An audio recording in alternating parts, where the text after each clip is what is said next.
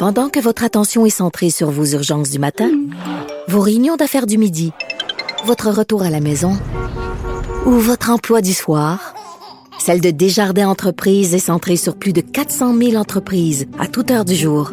Grâce à notre connaissance des secteurs d'activité et à notre accompagnement spécialisé, nous aidons les entrepreneurs à relever chaque défi pour qu'ils puissent rester centrés sur ce qui compte, le développement de leur entreprise. Alors Vincent, bilan euh, du nombre de cas toujours en baisse euh, au Québec. On pourrait même dire aujourd'hui que c'est une très bonne journée. Oui, euh, très bonne journée, entre autres au niveau des hospitalisations, à moins 47. Bon, on a fait quelques gros sauts, là, moins 30, moins 40, moins 50 depuis deux semaines. Là, fait que, oui, puis on a eu un plus, c'était plus 5. Donc on s'entend qu'on est vraiment dans le dans, dans le moins et ça, ça allait... En fait, sur deux semaines, c'est moins 300. Je l'ai calculé un matin, chiffre rond. On était au-dessus de 1500. Ouais, c'est ça. Tout à fait, à peu près au sommet. Là. Et euh, on était à donc 1217 personnes hospitalisées aujourd'hui, moins 3 soins intensifs. Euh, 50 décès par contre. Alors sûr que c'est la, dernière statistique à, à, s'améliorer. 1295 cas. Euh, et par région, encore plein de régions là où il y a presque pas de cas. Côte-Nord, zéro. Euh, la Gaspésie, aujourd'hui, c'était à peu près ça aussi. Zéro. Bas-Saint-Laurent, 2. Saguenay-Lac-Saint-Jean, 4. Oui, Saguenay-Lac-Saint-Jean, eux, je pense qu'ils sont en train, euh, on en parlait plus tôt dans la semaine, là. Je pense que Saguenay-Lac-Saint-Jean sont en train de se faire un chemin, une place vers les régions. Il va y avoir du déconfinement annoncé lundi. Oui. Je peux pas créer de faux espoirs, mais ça baisse vraiment, là. Mais ça montre Alors que d'autres régions où j'avais eu de l'espoir pour eux, Estrie, Mauricie, ça baisse pas du tout, là. Non, ben. C'est pas très élevé, mais on reste dans le 40, 50 cas. On n'est pas dans les seuils où on peut espérer, là. Mais ça montre que quand même des régions peuvent s'améliorer beaucoup, là. Saguenay, ça a été les pires taux, euh, en, novembre, du Québec euh, depuis le début. Donc, vraiment, les choses se sont améliorées. Euh, et je regardais par rapport à l'Ontario. Aujourd'hui, l'Ontario, c'est quand même euh, c'est 1837 cas. On est quand même en baisse en général, mais euh, mais l'Ontario, moi, mon, mon pif me dit qu'en Ontario, le variant britannique commence à faire du ravage. Et ils en ont découvert quelques endroits. Il y en a eu dans une résidence pour aînés. Euh, je leur souhaite pas, là. Mais ben, rappelez que c'est faut être vigilant. Là, cette histoire d'une euh, au Québec, là, donc de quelques Québécois qui ont la, la COVID et cette voyageuse qui a pas fait attention, euh, c'est un rappel à tout le monde. Euh, huit personnes au Québec atteintes de ce, ce variant britannique, dont quatre qui sont liées au même au même voyage au Royaume-Uni. Une voyageuse qui a pas respecté sa quarantaine. On parle d'une étudiante qui rentrait d'Angleterre pendant le temps des fêtes, qui est allée visiter sa mère et sa soeur à Montréal, son père en Estrie. Euh, tout le monde a attrapé euh, le, la COVID et du variant tout, britannique. tout ce qui n'était pas supposé arriver, qui n'était pas essentiel, a pas fait sa quarantaine, a visité des gens à Noël, tout fait ce qui était interdit avec le variant britannique. Tout à fait. Et là, ce que ça montre, c'est l'importance parce qu'il y a quatre autres, en fait, deux autres personnes qui auraient également voyagé, euh, deux autres qui euh, qu'on sait qu'ils ont euh, bon qu'ils ont contracté ce, ce, variant en voyage. Donc, probablement que les quatre autres cas, c'est des voyages. Ce, qui fait, ce qui fait dire à certains, on semble pas avoir de contamination communautaire au, Québec. Maintenant, euh, peut-être les gens sont pas familiers, je vais le réexpliquer. Quand on passe un test de la COVID, les gens passent le test, on va au laboratoire, puis là, on dit, ah, positif. Monsieur, vous avez la COVID, madame, vous avez la COVID. Là, vous avez votre test COVID.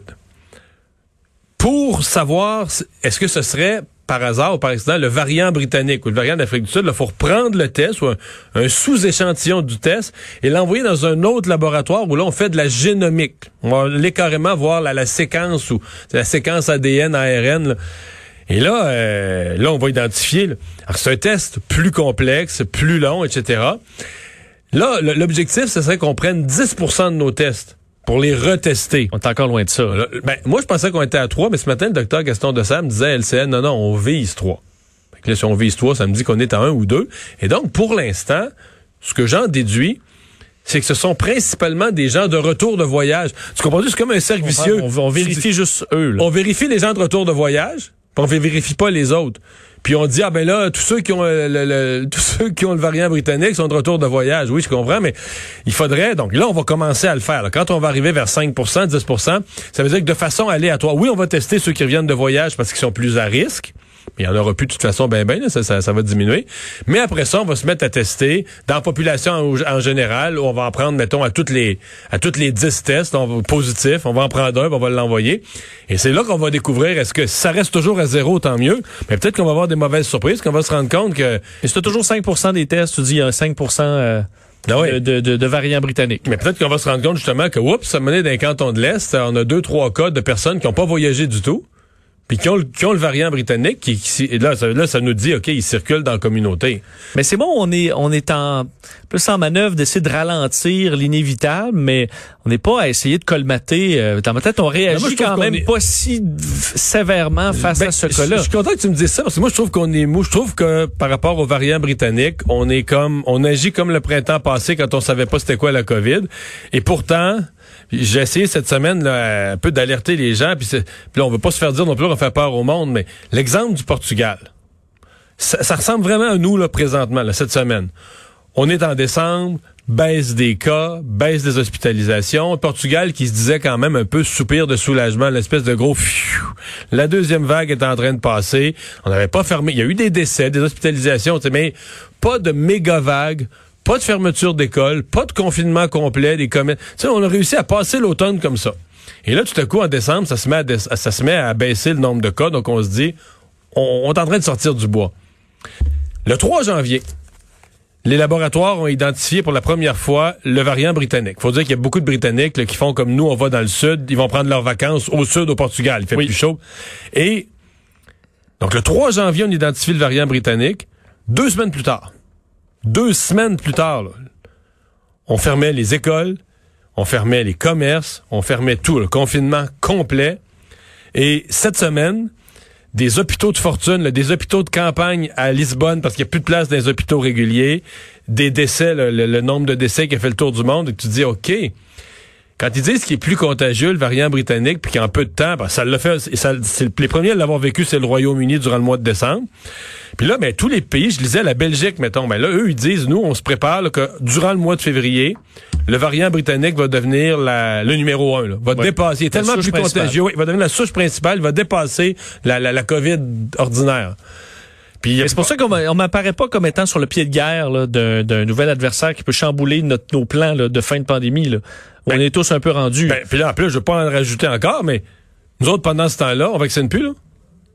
L'autre, l'autre élément de guerre là, qui est de dire, ben là, on protège des gens, on protège des gens, on vaccine plus. Un matin, il s'est donné 2-3 000 vaccins.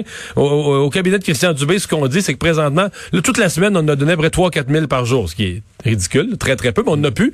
Mais semble-t-il que là, on n'en a plus. On, donnait, les, au bout, on donnait les dernières, dernières réserves. Là, on est à plus de 99% des doses administrées. Donc, ça veut dire que ce qui reste d'un congélateur, c'est, c'est, c'est des pinottes, là.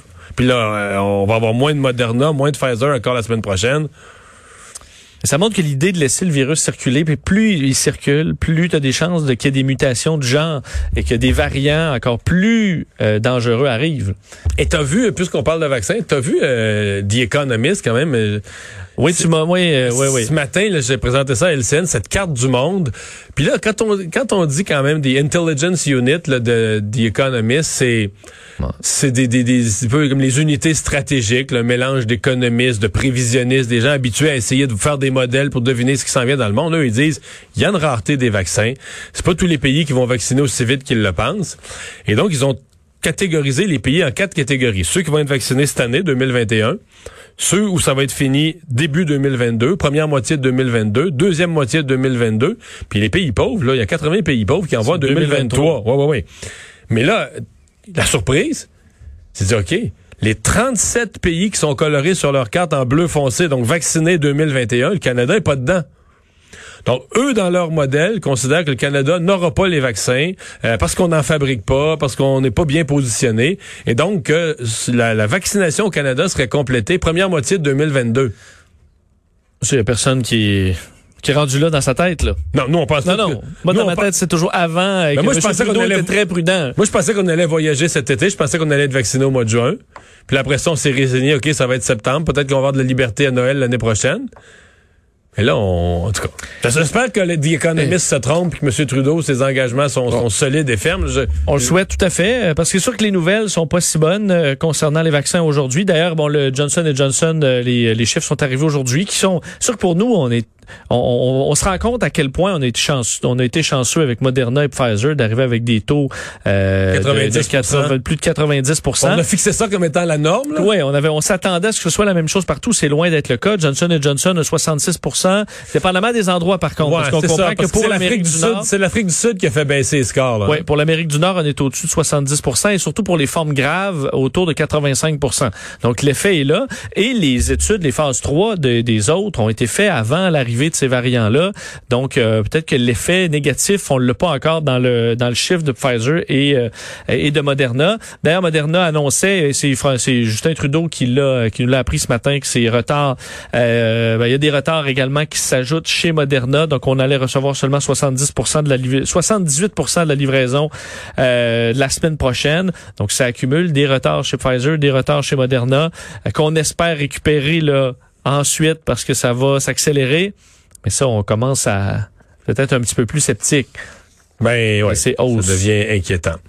Euh, le Parti québécois, très dur dans ses critiques euh, concernant le, le, gouvernement et sa performance dans le dossier de l'éducation. Oui, un des points étant que pour euh, François Legault qui disait que c'était une de ses priorités, euh, l'éducation, selon Véronique Yvon, la députée péquiste qui est porte-parole en matière d'éducation, ben euh, font, passe pas de la parole aux actes, ne prête pas tout le concours qu'il devrait prêter pour quelqu'un qui prétend que l'éducation est sa grande priorité. C'est ce qu'elle disait aujourd'hui bon, faut dire qu'hier, Véronique Yvon avait reproché à Jean-François Roberge, le ministre de l'Éducation, de faire vivre ce qu'elle appelait le supplice de la goutte d'eau, avec trop peu d'annonces, des annonces floues, euh, et qu'on euh, apprenait aujourd'hui euh, dans le journal qu'on atteignait des bon des taux jamais vus là, en fait jamais jamais été aussi élevé en cinq ans de démission de professeurs.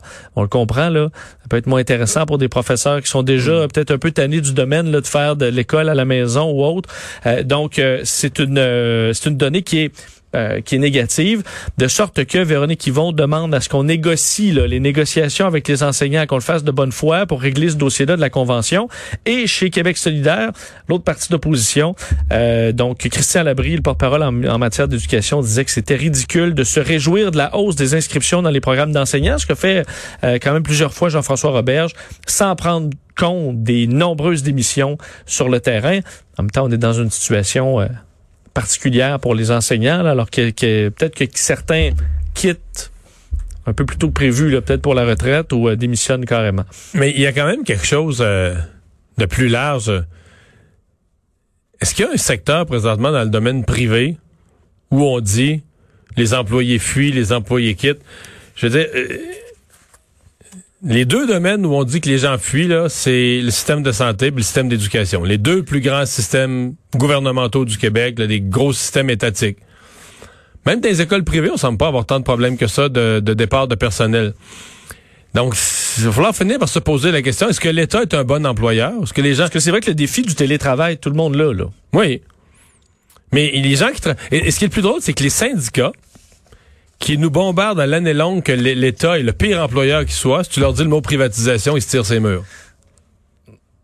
C'est vrai. donc, tu as le goût de leur dire, OK, d'abord, si tu veux pas de privatisation, c'est parce que l'État est, un bon employeur. Et l'employeur euh, modèle, tu veux rien entendre d'un autre type d'employeur, c'est l'État qui doit être l'employeur.